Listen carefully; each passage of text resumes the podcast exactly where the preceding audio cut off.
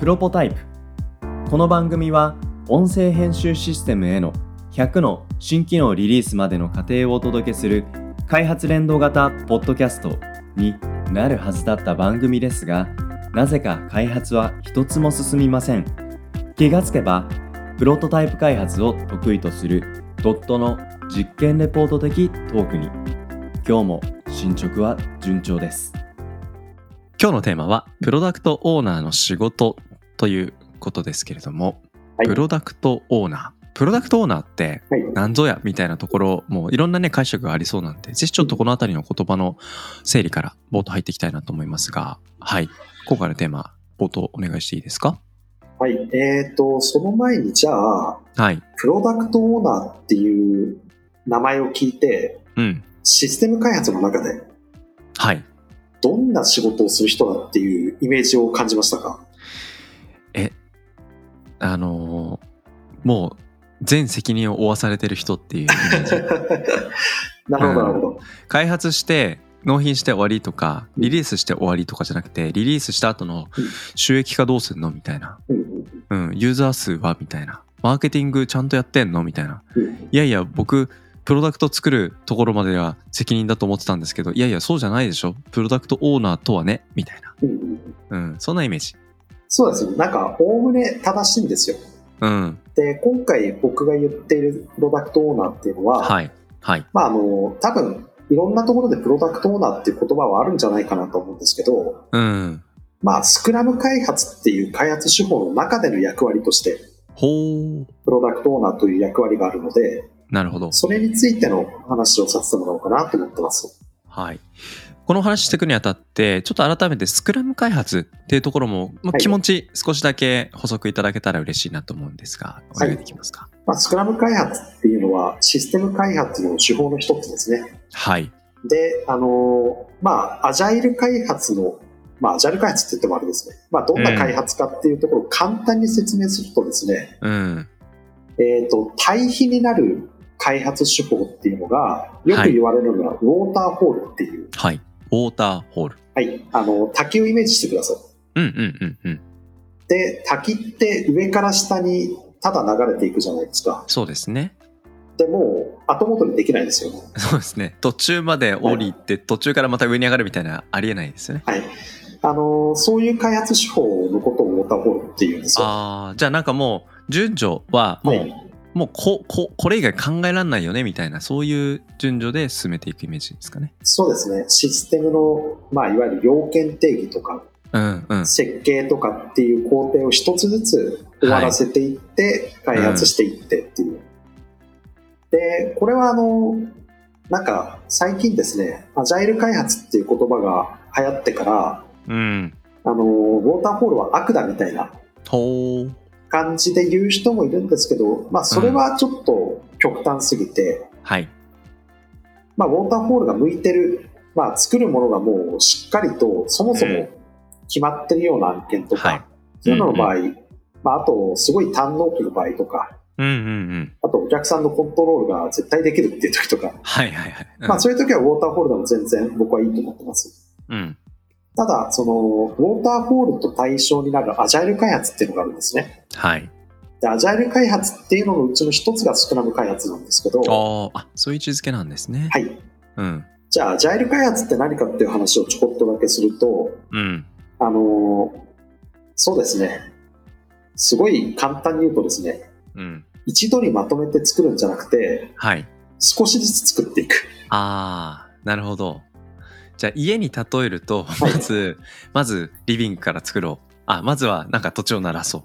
で、そこにまあ柱を立てよう。で、そこにまあ、えっ、と、何ですかね、リビングと居室と、まあなんかいくつかつけるんですけど、実は土地はもっともっと広くて、で、2年後、3年後とかにもっと増築しようみたいな。うんうんそういうことをまあ順番にちょっとずつやっていくって感じですかね。そうですね。それにさらに一個要素を加えるんだとしたら、はい。あのーこの開発に関係する人が、うん。まあ、そもそもプロジェクトって目的があるじゃないですか。ありますね。その目的を達成するために、お互いに協力する。ほだから、あの、家に例えると、う。うん。まあ、あの、施工主、お客さんがいて、うん。で、えー設計するデザイナーさんがいて、うん。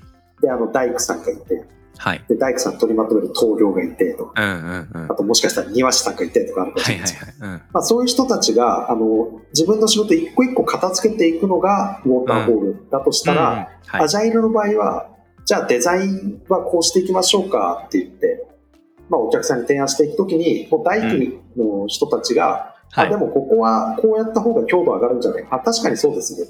あじゃあ、この組み方で一回ちょっと骨組みやってみましょうか。あ、わかりました。じゃあみんなで作っていきましょう。作りました。お客さん、こんな骨組みでどうですか、ああ、こういう感じいいんですけど、うんいいんだけど、やっぱりリビングはこうやってみるともうちょっと広い方がいいな。はいはい。じゃあ、この組み方だったらそういう修正が効くので、うんうんうん。そこのところを直しましょうとか。ああのー少しずつ進めるっていうのは、期間を区切って、フィー細かいフィードバックを。受け付けなながら進めていくっていうような形ですねで。すね。うん。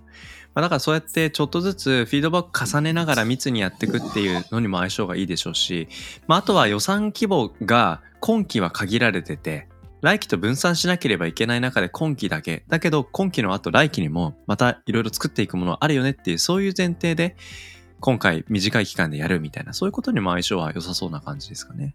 そうですね。予算の部分っていうのは実はこのアジャイル開発と予算っていうのを考え方ははい結構難しくて、またおー改めて別テーマであ、ぜひぜひ。はい話したいなと思うんですけど、そうですね。あの、向いてるのはですね、はい。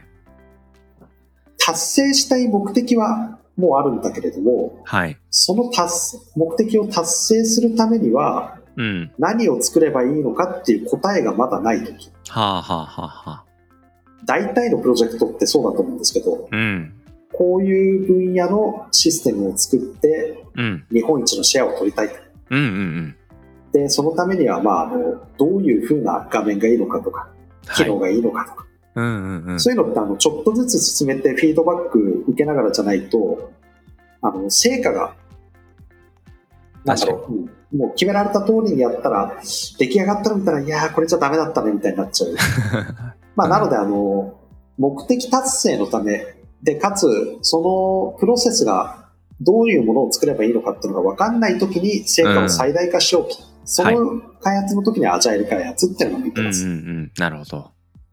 で、話を、えっ、と、一番最初に戻すと、今回、まあ、プロダクトオーナーの仕事というところが、まあ、あの、出発点ではあったんですけれども、はいそのアジャイル開発との関わりの中で、今回このプロダクトオーナーの、どういったお話が論点というか、ポイントですかね？そうですね。あの、さっきのお話で言うと、スクラム開発っていうのはアジャイル開発の一種なんですけど、はい。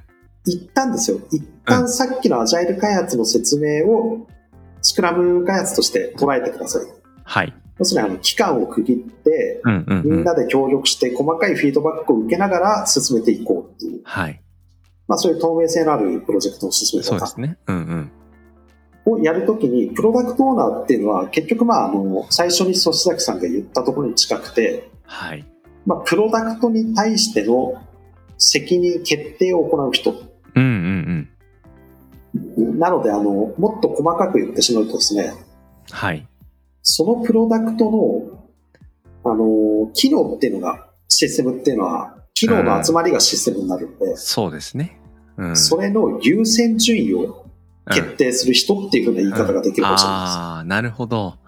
そっか。まあ、いろんな側面はあるものの、今のこの質問、あえっ、と、テーマのね、あの中心にアジャイルとか、えースクラム開発っていうことがある中で、じゃあこの限られた、この期間の中で、うん、それこそ100個機能、作りたいものがあった時に、成果を最大化するために、一体この100個から10個しか選べないとしたら、まずどれ選ぶっていう、そういうことを判断していくっていうことですかね。そうですね。これ結構、口で言うのは簡単なんですけど、うん。まあ、100個の中から10個選ぶっていうだけじゃダメなんですよ。うんうん、うん。その10個に全部順番をつける。はい。はい。はい。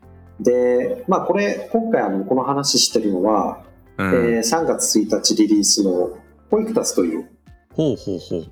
まああの、ドットの自社サービスとして出すサービスがスクラム開発としてやっていたんですけれども、はい。その中でプロダクトオーナーとして、まあちょっと、うちの担当者が、うん。ついてるわけなんですけれども、はい。まあ、その人に対してプロダクトオーナーとはこうあるべきなみたいな、そういう教育も行いながらやったので、うん。ちょっとそこの部分の話をしようかなと。なるほどですね。で、今、あの、うんプロダクトオーナーの仕事を簡単に優先順位つけることだとかってはい。言ったんですけど、もっと重要なことがあって、さらに何があるんだろう？あの、機能に優先順位をつけるとき、はい。何をもって優先順位とするかなんですよね。はあプロダクトオーナーにとって一番重要な仕事っていうのは、あ。はい。あの、プロダクトビジョン。うん。あまあ、そのプロダクトがほど。どういうものかとか、このプロダクトは何々だから素晴らしいんだみたいな。うん。それをもう楽しそうに語るっていうところが、うん。なるほど。プロダクトオーナーの一番の仕事。うん。整理すると、さっき、機能の優先順位をつけるっていうことが、プロダクトオーダーの役割だよねってあったんですけど、えーその役割を果たすためにも、ビジョンっていうものを語れないといけないっていうことになるんですかね。そうです。あの、ビジョンがないと結局、優先順位つけるにしても思いつきになっちゃうじゃないですか。うん。まあ、ある時はうん ABC って順番だったのに、別のタイミングになったら、全然その優先順位がまた点でバラバラ変わっている。うんで、変わるってことの軸がないってことがねうん、問題だなと思うんですけど、そこをしっかりフィックスするっていうことの中心にビジョンを固めるみたいなことがあるのかもしれないですね。そうですね。例えば、ホイクタスについての具体的な事例で言うと、うんうん、うん。最。初、その、プロダクトオーナーがやってしまったミスとして、はい。ホイクタスっていうのはそもそもどんなサービスかっていうのを簡単に言うと、うんうん。保育士さん向けのサービスです。はい。保育士さんが現場で得た、うまくいった経験とか、うまくいかなかった経験とかっていうのを全部集めて、はい。で、統計評価して、はい。それを提供する。それによって、あの、経験とか、偏見って言ってしまってもいいですね。そういうのに、えー影響されない保育ノウハウ、保育ノウハウを考えるきっかけとするっていうサービスなんですよ。はい。はい。だから一番重要な機能って、うんノウハウの共有じゃないですか。そうですね。なんですけど、うん。やっぱりプロジェクト進めていっていろんな人とプロダクトオーナーってその製品についての話とかプレゼンしますから、はいはいはいはい。ありがちなのが他の人に言われてたらそっちに気が取られてしまう。うん。なのであの、ホイクタスって実はレベルっていう概念も今あるんですよ。レベル？それは参加する、利用する保育士さんたちのアカウントにつけられるレベル？そうです。うん。Google マップとかそういうのって投稿すればするほどレベル上がっていくんですけど、ああ、ありましたね。うんうん。そんなイメージですね。はい。で、そっちの評判がすごい、なんか、あ、それいいね、いいねって言われた結果、なんか、統計評価とかノウハウのうん。部分よりもそっちの方を優先するみたいなはあはあはあは発言をしてしまって、あ。うん。いや、それはプロダクトのビジョンとして違うよねっていう話になって。なるほど。でも、まあそういう、難しいんですよ、プロダクトオーナーって。ねえ。だってその意思決定によって100個のうち10個選ばれるその機能がどれなのかっていうことで、今期、来期、どういった、まあ、サービスとしてね、世に放たれるのかっていう、保育たちのサービス内容がガラッと変わるってことにつながっちゃいますからね。そうですね。で、まああの、優先順位が高い順に開発をしていくっていうことは、うんうんうん。まああの、重要じゃない機能はい。っていうのは後回しになるはずじゃないですか。うん、そうなんですよね。だからスケジュール通り進まなくても影響っていうのは少ないはずですよね。はい。でも、なんか大きな影響がスケジュールチェーンによって発生しちゃったら、うん。それって責任はその開発チームじゃなくてやっぱりプロダクトオーナーにあるんですよ。はい、はい、はい。っていうような形で、今、あの、まあ、ホイクタスってそういう開発の仕方をしてるんだよって話とともに、うん。今後ですね、あの、新しい何かをやりたいって言った時に、はい。多分、まあこれからの時代、IT、システムを使わないってことはほぼありえないと思うんですけど、そうですね。うん。おそらく多くの場合、そういうシステムが欲しいっていう人は、まあ、いわゆる発注主、うん。プロダクトオーナーとしての立場になると思います。はい。で、そういう風な立ち位置になる方に対してのメッセージとして、うん。絶対に持っておいてほしいのは、プロダクトに対してのビジョン。うん。で、もう変な話、それさえしっかりして、それによってもう世界はこんな変わるんだとか、うん。こんな儲かるんだとか、楽しく語ってくれたら、はい。あとはチームで、まあ良いチームが形成できていたら、はい。チームメンバーがそれを形にするっていう風な形になるので、ですうん。新しいシステムを作って何かしたい、プロダクトを作りたいっていう場合、うん。その人は自分をプロダクトオーナはい。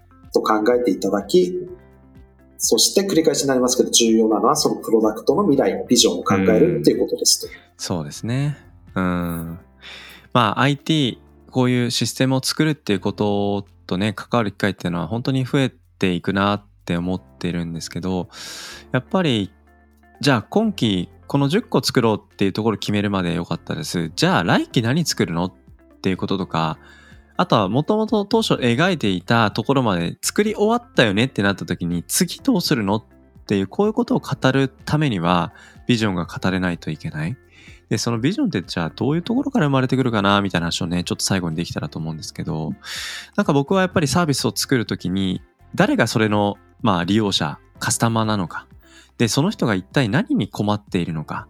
その困りごとを放置することによる痛みとか悲しみ、辛さみたいなのが一体何なのかってことに共感をすること。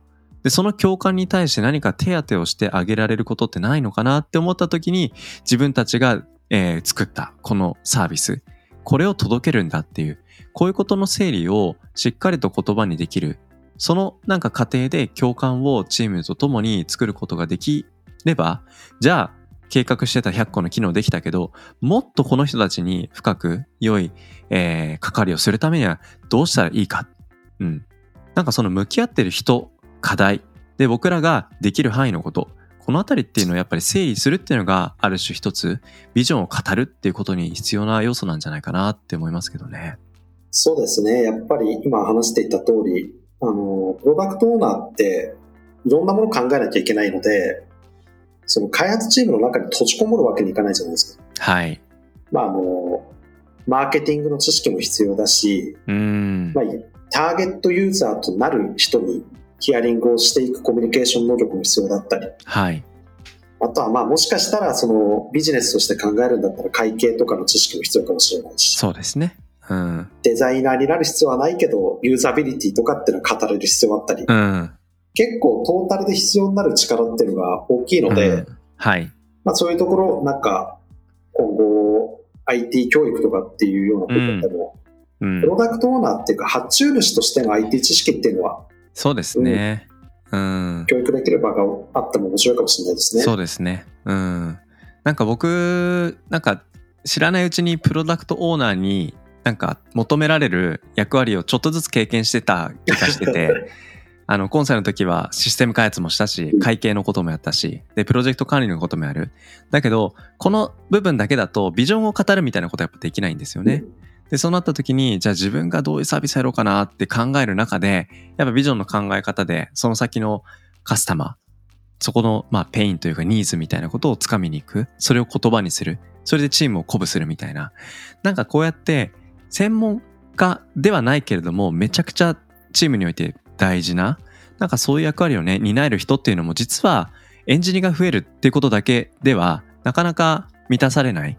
こういうシステムとかサービスを作っていく上で、一つやっぱり重要な視点という意味で言えば、まあ、スペシャリストか、ゼネラリストかみたいな、そういう議論がね、ありますけど、どっちも必要なんだっていうことをね、なんか改めて考えさせられる話が今日のこのプロダクトオーナーの仕事っていう話なのかなっていう気がしますね。そうですね。プロダクトオーナー、あと、一人じゃなくていいんですよ。ああ、それは心強いですね。はい。あの、保育たちも結局、プロダクトオーナーは二人になって、ああ、ビジョンを語る人うんうん、うん。で、ビジョンを語りながら、もう外で語りまくって、うん。いろんな話をする人っていうのと、それを翻訳して、はい。あの、機能の優先順位決めたり、うん。開発中のこれに対してこうこうこうだよねっていうふうに伝えたり、はい。で、ビジョンを伝える人の話のところをこうやったらもっと伝わるみたいにしたりっていう。うん。まあ、なので、なかなかね、プロダクトオーナーに求められるものって多岐にわたるので、いや、そうですね。うんうん。まあ、思いつきのアイデア言うだけじゃなくて、うん。いろいろなことをちゃんとやっていくってなると、一人じゃ難しいよねっていう場合は、うん。まあ、二人なり三人なりっていう複数人でもいいと思います。うん。まあ、この話、プロジェクトとかね、サービス作りにおいて本当に肝になってくる話ですので、ぜひちょっとまたどこかの機会でお話できればと思います。今日はプロダクトオーナーの仕事についてお話をしました。ありがとうございました。ありがとうございました。